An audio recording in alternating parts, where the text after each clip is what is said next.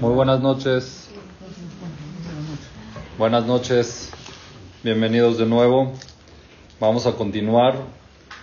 Y estamos a la mitad de qué? De las No, cualidades del hombre. Estamos dando parte ahorita a la parte masculina, entender un poco lo que es el hombre y estamos hablando de esas cualidades, de lo que es un hombre, entenderlo, saber de que son cosas que como igual que la mujer no hay que tratar de cambiarlas, son buenas que sean así, son buenas para que él pueda llevar el hogar como debe ser, que sea el capitán del barco y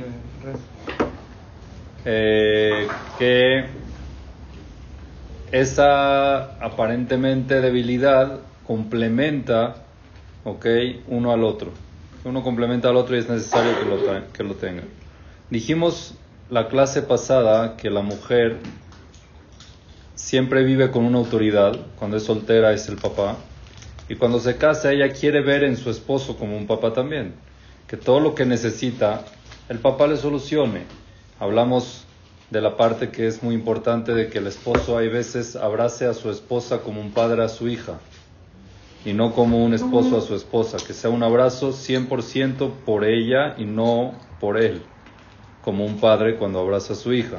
Entonces, al igual como el esposo, la esposa ve en ciertas ocasiones, en ciertas necesidades al esposo como un papá, que sepan que el esposo también ve a su esposa como una mamá.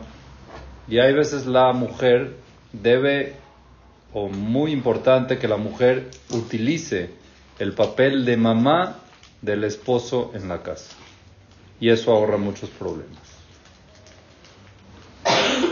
Ok, y ahorita vamos a especificar, a especificar un poquito. Así como un niño necesita el cariño, el calor y el amor de una madre, un esposo también lo necesita. Es natural. No lo refleja porque somos muy fríos.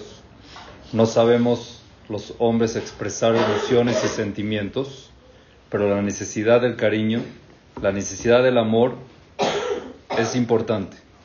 Es importante que la mujer se dé cuenta las necesidades de su esposo, no como esposa nada más, sino también como una mamá su hijo. ¿Qué es lo que le molesta? ¿Qué es lo que le pasa? ¿De dónde nosotros aprendemos esto? Es un Rashi, un Rashi comentarista de la Torá que lo dice claramente. Yitzhak vino cuando mandó Abraham a Eliezer a buscar una esposa para Yitzhak, se fue a buscarla a Rivka, que sea una mujer, que tenga gesed, que haga el favor y que, el- que le diga que me dé de beber, así todo toda la historia que pasó con Rivka.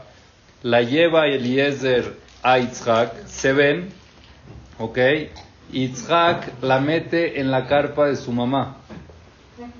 Después de que Yitzhak metió a Rivka a la carpa de su mamá, ¿qué dice el pasuk?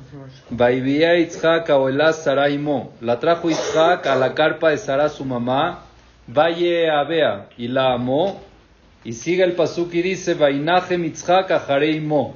Se consoló Yitzhak por su mamá. La mamá ya había fallecido, Sara había fallecido después de la queda, y ahí, se, ahí fue que se consoló Yitzhak. Había pasado tiempo, y apenas ahí tuvo consuelo Yitzhak por su mamá. Dice Rashi, Derech es algo natural, Kolzman Shel Adam Kayemet Karuchu Etzla. Todo momento que la mamá, 120 años que viva, uno está eh, Karuj, está apegado a ella. Siempre uno está apegado a la mamá, es la mamá. Cuando fallece la mamá, la persona se consuela con su esposa. Quiere decir que toma a su esposa como una mamá. Esto es un ejemplo que trae Rashi, pero a nivel de nosotros hay que entender que esto te dice que siempre un hombre necesita una madre. Que vivan todas 120 años, pero cuando uno se separa de su mamá, necesita, si- necesita seguir teniendo mamá. No puede dejar de tener mamá. Ahora, si tú no cumples el papel de mamá para sus necesidades, va a seguir pegado a su mamá. Pero cuando la mujer cumple el papel de su mamá, que está un poquito pendiente de las necesidades, ¿cómo es una mamá? ¿Cómo es una mamá? Oye, ¿por qué estás un poquito pálido? ¿Qué te pasó? Seguramente te falta esto, te voy a hacer lo otro. Y con el esposo hay veces no somos así porque si se siente mal que me diga. O si necesita algo que me lo diga. Yo no soy adivina. Con el hijo sí, pero con el esposo no. Y cuando la mamá lo ve, sí es adivina. Entonces, ¿qué pasa? El hijo le gusta ir con la mamá porque adivina muchas veces. O, otra cosa muy importante, alabanzas, hablar bonito, piropos de la mujer al hombre. El hombre no lo pide, mucho menos que la mujer, muchísimo menos. ¿Por qué? Porque el hombre ya dijimos que es mucho más frío, más cerebro, menos expresivo emocionalmente. ¿Pero eso quiere decir que no los necesita? ¿No necesita escuchar una palabra bonita? ¿No necesita que la esposa le diga algo bonito de vez en cuando? Claro que lo necesita, es muy importante para él y que sepan, le fortalece su personalidad. Cada vez que él oye algo bonito que le dices de él, fortalece mucho su personalidad, le da mucho, mucha bitajona le da mucho autoestima para poder llevar el hogar como capitán, como debe ser, como lo hablamos. Cada cosa pequeña que haga en la casa, alábala mucho. Enaltécela mucho. Lo necesita, nunca te lo va a decir, ni lo va a expresar. Pero cuando se lo dices le ayuda muchísimo. Ustedes se han preguntado hay veces por qué siempre el esposo le gusta ayudar mucho más en casa de su mamá que en la casa de él. Por ejemplo, se le fundió el foco a la mamá, él va y lo cambia, pero así. Y en su casa puede haber un foco fendido 10 años y no lo va a cambiar.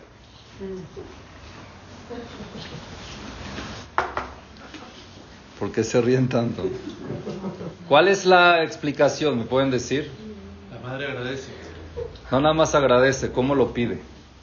Vamos a empezar por ahí. Le habla a la mamá al hijo, oye hijo, ¿cómo estás? ¿Cómo te sientes? ¿Qué tal? ¿Todo bien? Sí, mamita, oye, quiero que sepas que tú, desde que naciste, fuiste mi luz. Y siempre me iluminas, de corazón. Y fuiste mi consentido siempre. ¿No quieres venir a comer a la casa? Te hago lo que te, te, hago lo que te encanta. Ay, mami, gracias, de verdad. ¿Sabes qué? Sí. A ver, ¿qué quieres? Tengo el menú este, el otro, si quieres te hago todo. Mami, no, te hago todo. Pero vente a las dos, quedamos a las dos. Y, ah, oye, de camino hazme un favor. Es que se me fundió un foco. ¿Puedes comprar el foco en la ferretería cuando vayas de camino y me lo traes? Claro que sí, mamá. Llega a la casa a las dos. Hola, hijo, qué bueno verte. Ay, qué alegría que viniste. De verdad, eres lo máximo. Mamá, qué foco se te fundió. ¿Cómo crees? Ahorita no. Primero vas a comer. Ven, siéntate. Te voy a servir. Te dice todo lo que te gusta mira qué rico esto, qué rico lo otro, ¿te acuerdas cuando te gustaba esto que me dijiste el otro día? Y se sienta y habla con él y le sirve y le da y todo. Después termina, mamá, ¿cuál es el foco? ¿Cómo crees que ahorita te vas a comer el foco? Acabas de comer, tienes que descansar. Ven, acuéstate, buenas noches. Ya estaban preguntando por ti. Buenas noches a todos.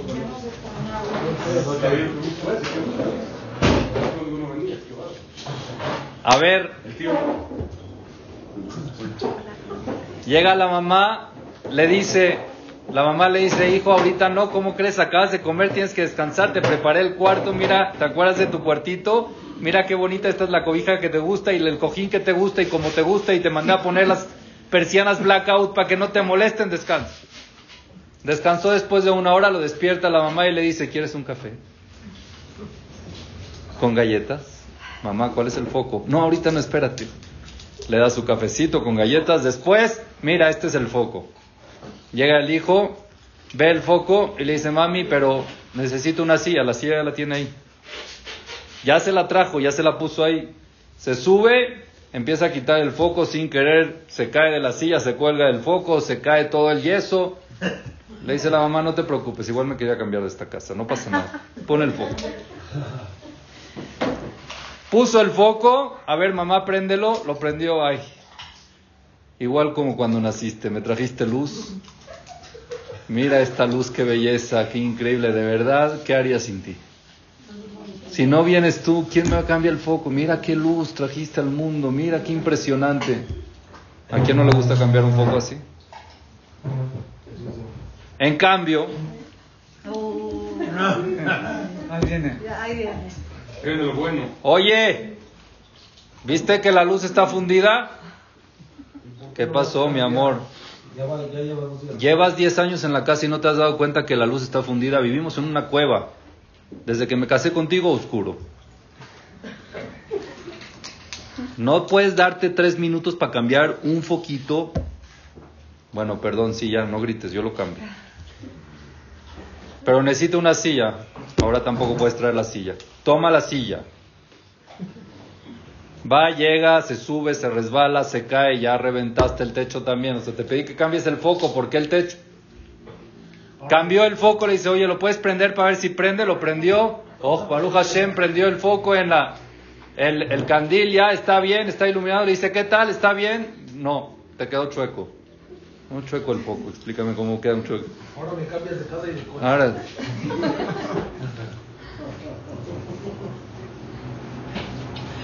¿Pasa o no pasa? ¿Cómo piden las cosas las mamás? ¿Cómo piden las cosas las esposas?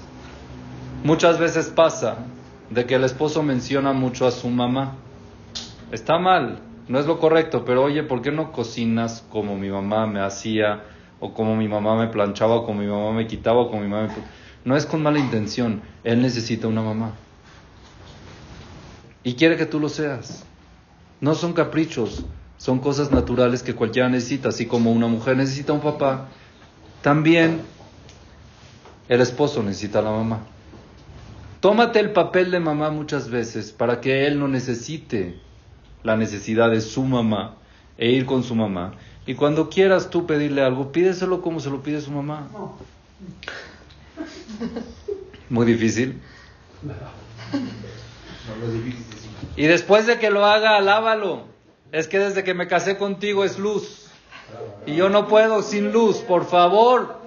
Quiero que vengas, te voy a dar... Y así, sí, es muy importante. Y todo lo que haga, te cambió algo en la casa, te ayudó algo con la casa, alábalo muchísimo. Es importante. Entonces, así como la esposa necesita, dijimos, hay veces sentir que tiene un papá, también el esposo hay veces necesita, nece- necesita sentir que tiene una mamá, necesita una mamá. ¿Tienes problemas que le gusta ir mucho con tu suegra? Es porque el papel de mamá te falta un poquito. Tiene, tienes problemas de que a la esposa le gusta ir mucho a casa de su papá, es porque el papel de papá te falta un poquito. Y hay que fortalecer eso para que, para que se unan más. No quiere decir que no se puede ir a casa de la mamá, no quiere decir que se, pero que para que no hayan comparativas, para que no hayan problemas de que les gusta escaparse todo el tiempo para allá por la sensación que tienen cuando van a casa del papá o a casa de la mamá. Entonces, esto es en síntesis lo que vemos también con respecto al esposo. Necesita el cariño, la atención, la dedicación de una mamá, ¿ok? Y la esposa a veces lo tiene que tomar ese papel. Es muy bueno para que haya más unión. Ahora, vamos a tocar un tema un poco sensible en los hombres, pero hay que conocerlo y yo creo que esto están muy conscientes muchas mujeres y es nombrado hambre. Un hombre con hambre es peligroso. A diferencia de la mujer que siente que está haciendo dieta y es bueno, el hombre no.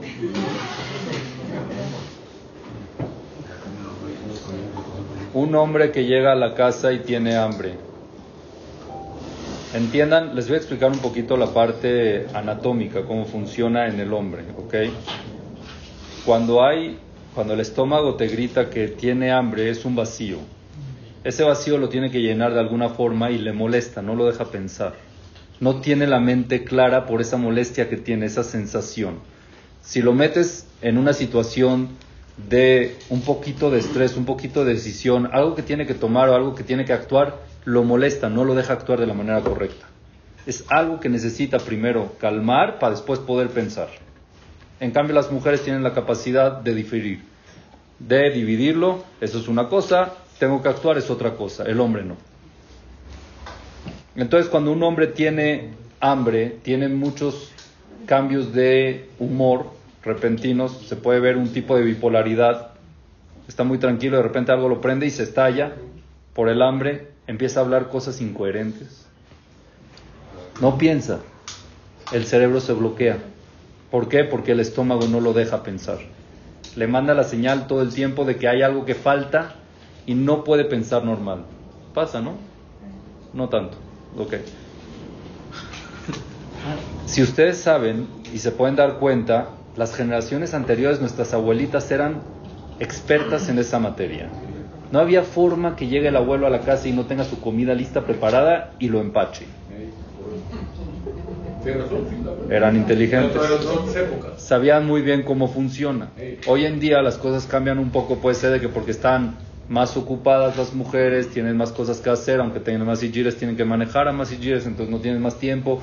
Eh, eh, es un tema, no tienen tanto tiempo, pero es muy importante saber que eso tiene que ir muy claro en la casa, imposible o no trates ni de dar órdenes, ni de decir cosas que puede ser que incomoden al esposo, o pedirle ayuda o lo que sea mientras tenga hambre. En la mayoría de los hombres es así, hay hombres que no. Es muy raro, pero existen hombres de que el hambre no les llama mucho. No les mueve tanto, lo saben controlar más, pero igual, en general, puede cambiar mucho la relación, la situación del eh, estado de ánimo del esposo cuando está así. Entonces, que sepan algo muy importante. Esto no lo decimos nosotros, es algo que está escrito en la Laja claramente.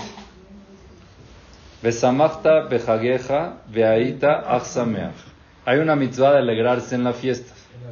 Pregunta la Gemara, ¿cómo se alegra en una fiesta? ¿Cuál es la forma de alegrarse en una fiesta? Dice la Gemara, depende de quién. El hombre, la mujer y los niños. Cada uno es diferente. Al hombre, dale una buena comida con su vinito, esa es su alegría. Ni ropa, ni batig, nada. La mujer, shopping un buen shopping antes de la fiesta, cómprale sus buenos regalitos, sus joyitas, lo que necesite, eso está alegre. Y los niños, dulces y regalos.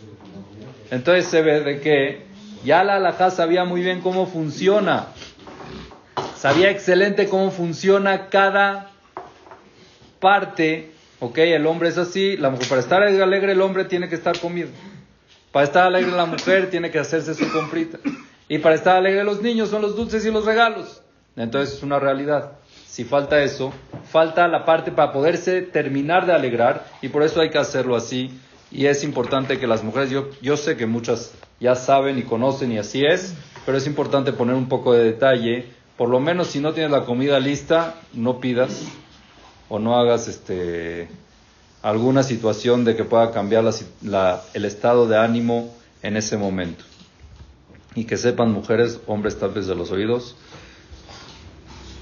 la comida corrige errores.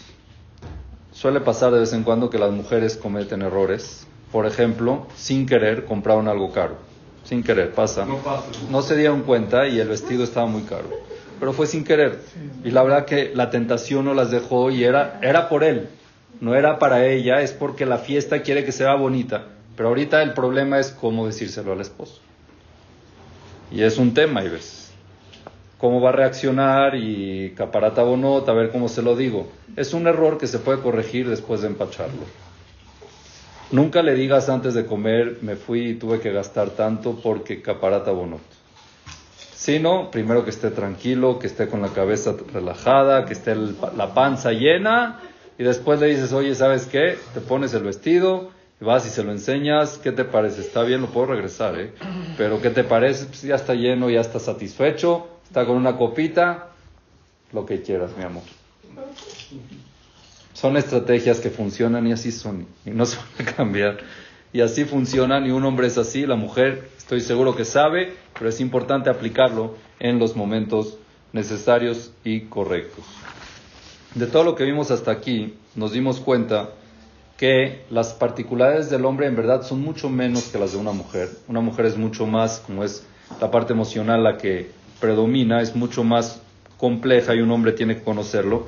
El hombre en verdad, ¿qué necesita? Si lo queremos sintetizar, mujeres síntesis. Un hombre necesita comida, un poquito de tsumi, de atención, decirle algo bonito y dejarlo dormir.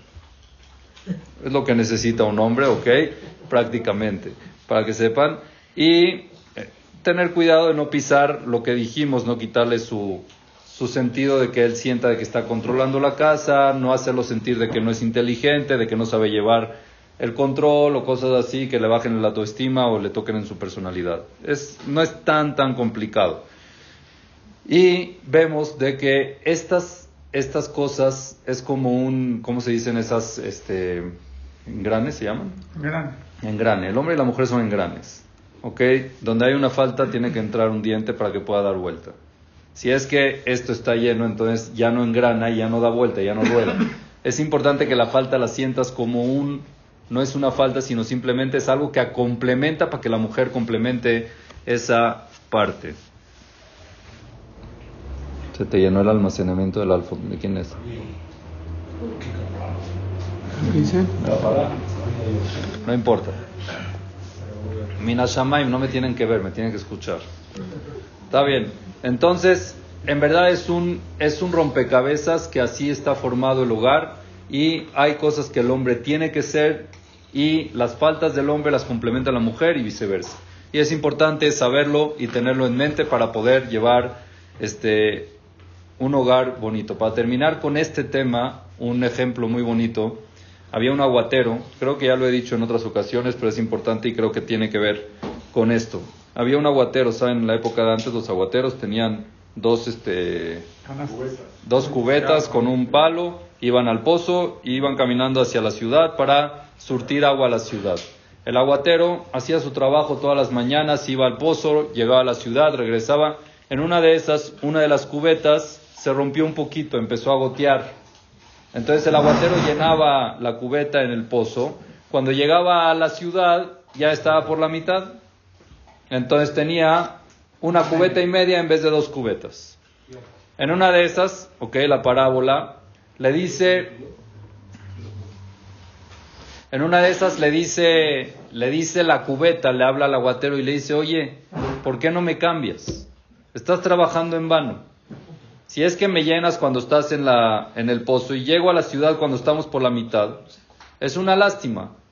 Llénala, cambia, cámbiame de cubeta, ya déjame a mí, agarra una cubeta buena, una cubeta cerrada, para que tu trabajo no sea en vano y que llegues a la ciudad con dos cubetas llenas de agua. Así le dijo la cubeta al aguatero y el aguatero le dijo, no, yo no te voy a cambiar y quiero que estés así.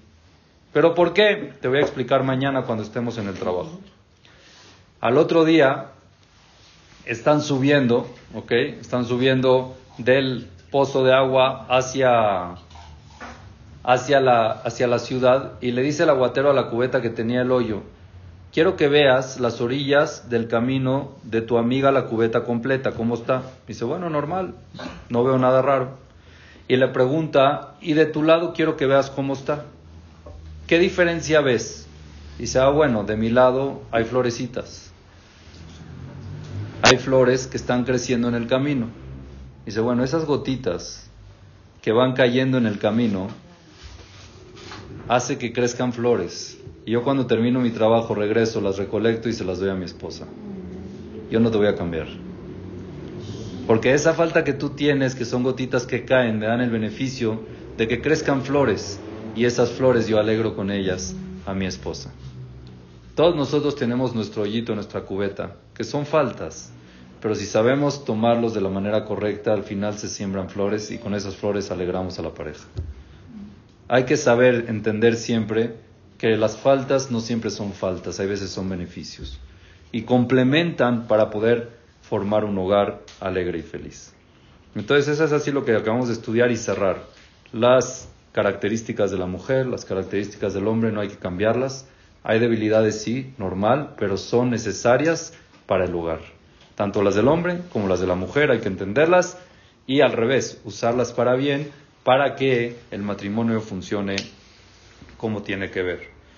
Y para terminar, ya lo hemos mencionado, pero es importante repetirlo, Rav Dessler, Rav Dessler, filósofo, jajam grandísimo, él siempre dijo, cuando una persona empieza, cuando una pareja, uno de la pareja empieza a ver las faltas en su pareja, no es porque se volvió inteligente.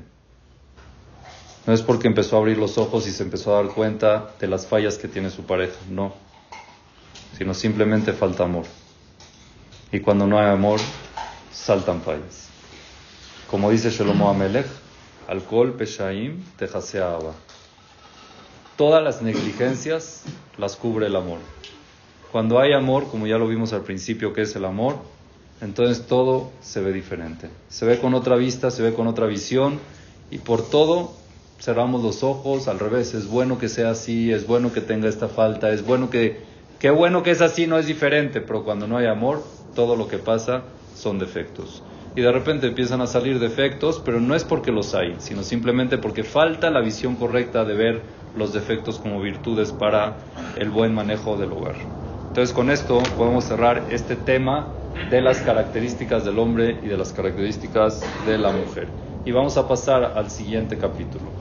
El siguiente capítulo se llama Los roles en la casa. Una pregunta antes del tema anterior. ¿La mujer no necesita una mamá? Así como el hombre necesita una mamá, la mujer. Estás haciendo muy buena pregunta y la respuesta es siempre el hombre es más pegado a su mamá que a su papá y siempre la mujer es más pegada a su papá que a su mamá. Entonces la necesidad es mayor de la parte masculina y la parte femenina, contrario. ¿Entendiste? Sí. necesita la mamá, pero no es igual. No es la misma necesidad como necesita un papá para solucionar cosas que de verdad, como ella siente. Con mamá es entre mujeres y un hombre no necesita un papá. Es diferente, la necesidad es muy diferente. El papá nunca te da cariño, el papá le da a la mujer, a la hija le da más cariño que la mamá, generalmente. Por eso las mujeres son más pegadas al papá y los hombres son más pegados a la mamá, generalmente. Eso es lo que se necesita. ¿Está bien?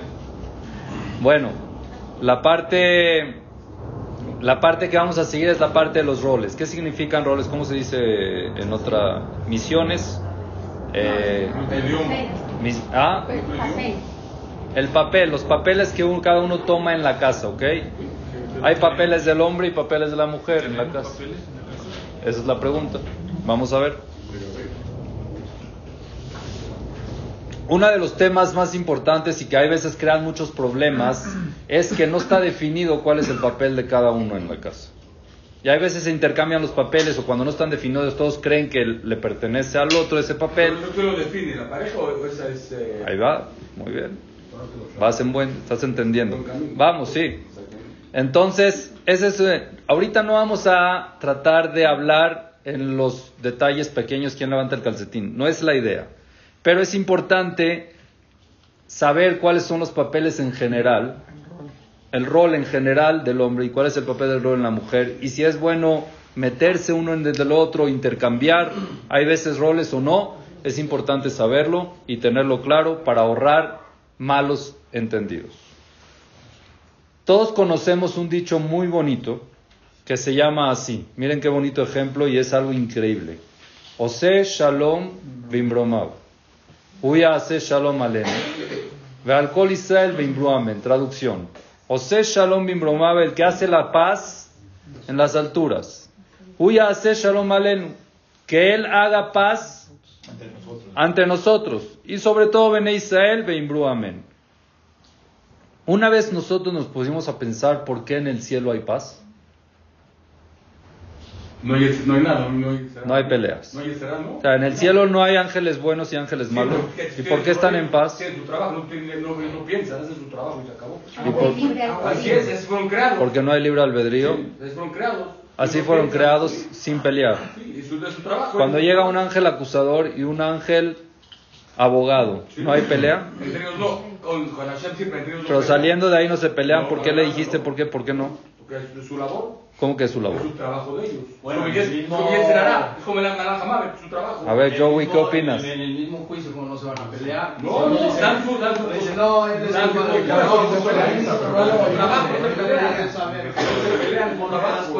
¿Por qué en el cielo no hay peleas? Hay pelea, hay agua y hay fuego. Y viven en paz. Y están viviendo en paz ahí. Las dos cosas más contrarias que hay naturalmente están en paz en el cielo. Los ángeles, hay ángeles buenos, ángeles malos. No hay peleas. Si le pedimos a Shem, así como ahí hay paz, mándanos paz para acá, por favor. Queremos que sea igual que allá. No hay opción de cambios. Ahí ya está definido. como ese. No, no, lo que dijo fue no libre albedrío. Van a lo que van y lo hicieron bien. Nomás pasa el reporte y ya. Y eso no crea problemas. Vamos a complementar todo lo que están diciendo ustedes en otras palabras. Simplemente cada uno tiene muy claro cuál es su rol. Ahí no hay forma de meterte en otro rol. Dios destinó a cada ángel que tenga un papel. Y cada ángel hace lo que tiene que hacer. Entonces no hay forma de pelear. Si tú tienes que acusar, acusas y se acabó. Y el otro entiende que tiene que defender y defiende y se acabó. Cada uno tiene su papel muy claro. Cuando tienes muy definido qué tienes que hacer, no hay peleas. Es un consejo, por ejemplo, con empleados. Si tú no quieres que haya problemas entre empleados, defíneles muy claro cuál es su papel. Y aclárales mucho de que no se pueden meter en el papel del otro. Ni pueden interferir. El hacer eso que hace de que no se creen problemas. No es que tú, yo pensé que tú lo ibas a hacer, lo tenías que hacer tú, lo que tenía que hacer yo. ¿Por qué lo hiciste así? ¿Por qué no lo hiciste así? Es que te pertenecía a ti, me pertenecía a mí. Todos, la mayoría de los problemas interpersonales y problemas laborales se crean por eso, porque no tienes el papel definido claramente. Entonces, cuando Akadosh Barujú creó al ser humano, lo creó hombre y mujer junto. Se me olvida el nombre, anfibio,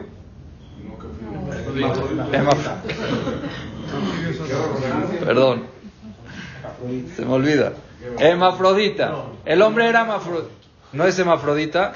¿Cómo se dice? Sí, pero no, son dos, no, son, no tienen el mismo sexo, son dos personas pegadas. Son siameses, sí, puede ser como siameses. Sí, están dos personas pegadas son siameses. Bueno, ¿entendieron a lo que me refiero? Dos personas pegadas. No, eso es otra cosa. Es que tiene ah, la ¿sí? Ah. Sola persona. No.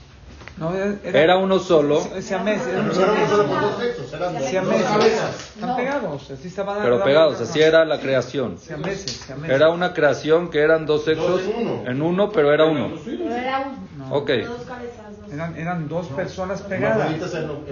No, te- no, era una, no era una persona con dos sexos, eran dos personas pegadas, no se veían. Entonces, cuando Dios separó, separó también los sexos y los hizo cada uno diferente. Se supone que sí. No. Solo lo único que hizo Hashem es separar, Por eso. cortar. Ya los que te tenían. digo. Entonces son dos, ya tenían los sexos Ya, claro, diferentes. casi eran Todo era diferente. Eran siameses, eran dos seres pegados. Ah, meses. Sí, Ok. Está bien. sí, creo. Sí, sí. Hay que aclarar para todos los que han escuchado las clases anteriores. Sí, no es hermafrodita, aclaramos. No. Ok, tienen razón. Es que no sé, son dos pegados. Ok. Ahora la pregunta es, Hashem después los separó. Entonces, la pregunta más importante es, ¿para qué nacieron así? ¿Para qué los creó juntos y después separarlos? ¿Por qué no como los animales que era macho y hembra desde que los creó? Separados del, de base. ¿Para qué los tenían que separar? Crearlos juntos y después separar. ¿Qué dice la Torah? Loto beyotadam levado, no es bueno que estén juntos. El celo es del que en el le tengo que hacer una ayuda en contra de él, lo tengo que separar para que esté enfrente de él. ¿Para qué? Si es que de un principio no estaba bien, sepáralos. Entonces, ¿la respuesta cuál es? Dos respuestas. Número uno, para poder unirse hay que sentir que es unión. Dios los creó unidos para que anhelen llegar otra vez a esa unión después de que los separen. Esa es la primera respuesta sencilla. Una vaca con un toro nunca se unen. Y es por eso que van cambiando, porque nunca sintieron esa necesidad de unión como la tuvieron en algún momento. La pareja y el ser humano, como ya tienen esa sensación de creación, de estar unidos, quieren llegar otra vez a esa unión de ser uno y por eso pueden permanecer casados y unidos mucho tiempo. En cambio los animales no, porque no hay ninguna necesidad, ninguna sensación, ninguna tentación, ni querer llegar a alguna sensación que hubo en el pasado. Número dos, ¿ok? Para poder crear una sociedad fiel, ¿ok? Tiene que ser una unión verdadera. Esa es una respuesta que sigue la, la pasada. Tiene que haber una unión verdadera y para esa unión se necesita que de verdad se sientan uno, se sientan unidos como tal y para eso Hashem nos tuvo que crear juntos, para que sientan esa unión que son uno, para poder crear esa, ese hogar en pareja. Ahora, vamos a ver algo interesante. Cuando metemos a un niño al Brit, ¿ok? Se le dice una veraja. Todos le dicen la veraja que Shem Shenichnas la berit. Le decimos una verajá al bebé y a los papás. Así como este niño entró a esta mitzvah del Brit, Kajikanes, que igual lo veamos entrar, ¿a cuál? La Torah, primero a la Torah, que es el orden, llega a los 13 años Torah, Jupa y después Masim Tobim. ¿Qué es Torah? Es estudio de la Torah mientras va creciendo. Después llega la edad de casarse, se casa, y después Masim Tobim. ¿Qué es un Masim Tobim? Acciones buenas. Acciones buenas. Oye, Primero. no buena. Primero que venga con Masim Tobim, que después Torah y después Jupa, ¿no? Primero que entre a las buenas acciones, que sea un niño educado, que tenga principios, que tenga modales, estudie Torah y se case. No, el orden es al revés. Primero Torah, después Jupá y después que empiecen los Masim Tobim. El orden está raro. ¿Por qué los Jajamim establecieron que la verajá tiene que ser en ese orden? ¿Por qué los Maasim Tobim, las buenas acciones y los modales vienen después de casarse y no antes? A lo mejor no está completo. Está. Para que lo eduque la señora. Muy bien, Benja, algo está sirviendo todo esto. Tengo mis chispazos. Muy bien. Pero hay que dejarse educar, ¿eh? Lo que usted diga. Si no, no sirve. Lo que usted diga. ¿Cuál es la respuesta? La respuesta es, no existe Maasim Tobim en un soltero. Eso no es cierto. Debate. Puedes. Mucha gente que buena. Yo conozco un soltero, son. No existe el verdadero Maasim Tobim. La prueba de que eres una persona ética y con modales es nada más cuando tienes a alguien enfrente. Sean sus papás. Pero alguien, no que sea voluntario y sin compromiso. Alguien que sea con compromiso y con todo eso mantienes tus Maasim Tobim, esos son los Maasim Tobim verdaderos. Cuando es voluntario, entonces no es obligatorio. Cuando uno tiene que ceder, cuando uno tiene que hacer por el prójimo por compromiso y demuestra de que es un caballero, demuestra que es bueno y hace por el otro, eso se llama Tobim. Eso se llama que la persona tiene buenos modales. La vida de soltero es totalmente una vida de voluntario. Aunque tenga novia, aunque tenga amigos, aunque tenga lo que sea, todo lo que hace absolutamente es voluntario. No tiene ningún tipo de obligación. En cualquier momento puede decir que no, nadie lo puede obligar, nada. En cambio, cuando uno ya se casa, se mete en un compromiso. Entran en un compromiso, ¿ok? Y cuando entras en un compromiso, ahí te das cuenta qué persona es la persona que cumple sus compromisos o no. Si es una persona que tiene principios para cumplir los, los compromisos o no. El voluntario es cuando le conviene, cuando le va bien y cuando es bueno. Pero el comprometido, el que está de verdad con compromiso y lo cumple, eso demuestra que tiene principios. La mujer no es el puro hombre nada más. No, los dos. También la mujer. Sí, por eso cada uno tiene su compromiso. Cada uno, igual las mujeres. Cuando están solteras, entonces es todo voluntario.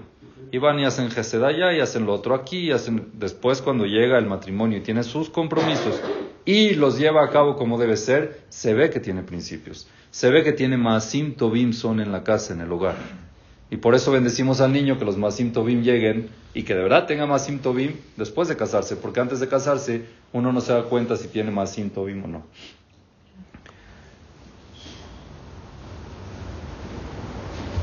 Otra cosa interesante que viene con esto, por ejemplo, hay un dicho sabio, muy, muy sabio. Si tú quieres saber quién es una persona de verdad, quieres conocerlo, de verdad, de verdad, hay tres formas de cómo conocerlo. Bequisó, becosó, ucaso.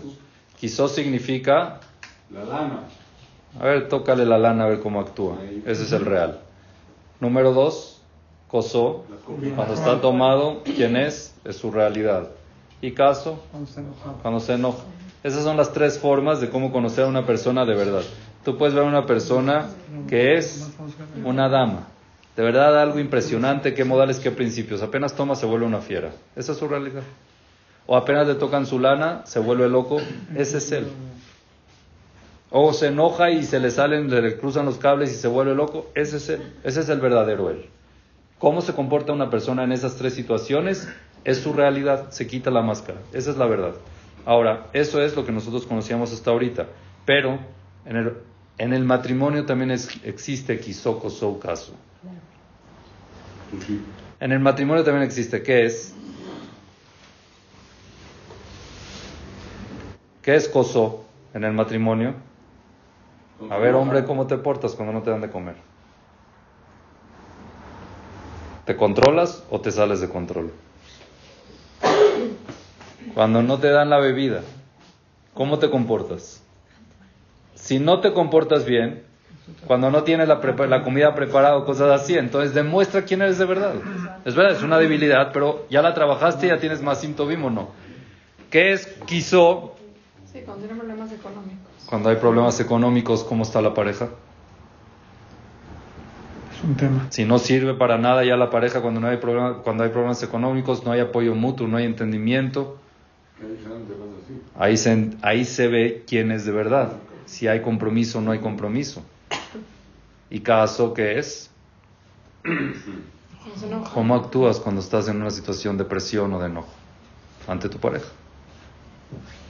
Y esa es la realidad. Ese es la- el personaje real en el matrimonio. Tres formas de cómo conocer sin beber, sin tocar dinero como tal, sino situaciones parecidas. Situaciones de comida, situaciones de dinero y situaciones de un poco de estrés o de enojo.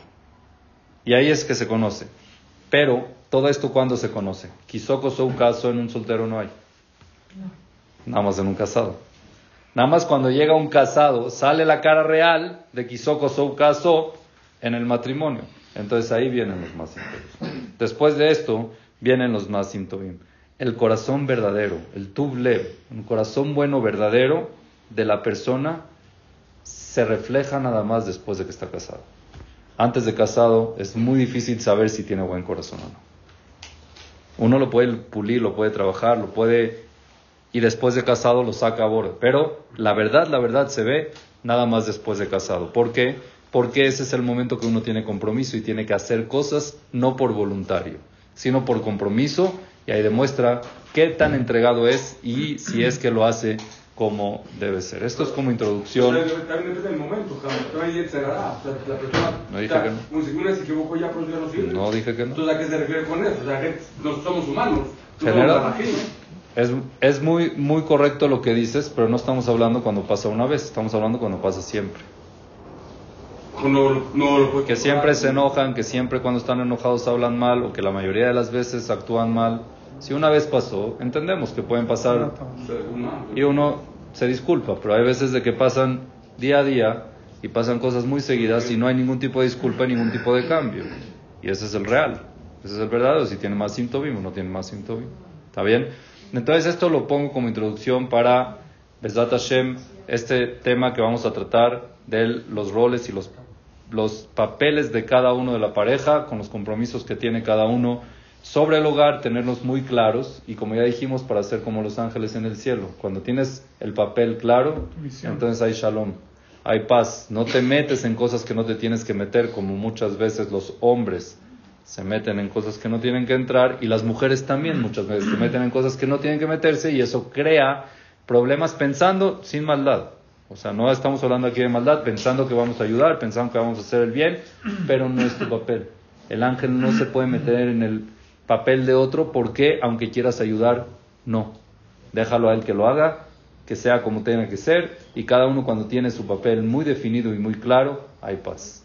Pero cuando hay mezcla y cada uno quiere o quiere sin querer o con buena voluntad inclusive, empiezan problemas. Entonces esto como introducción Besat Hashem, para la clase que entra Besat Hashem, tocarlo bien a fondo y aclararlo para que siempre haya shalom en nuestros hogares. Amén de amén. Muchas gracias y buenas noches.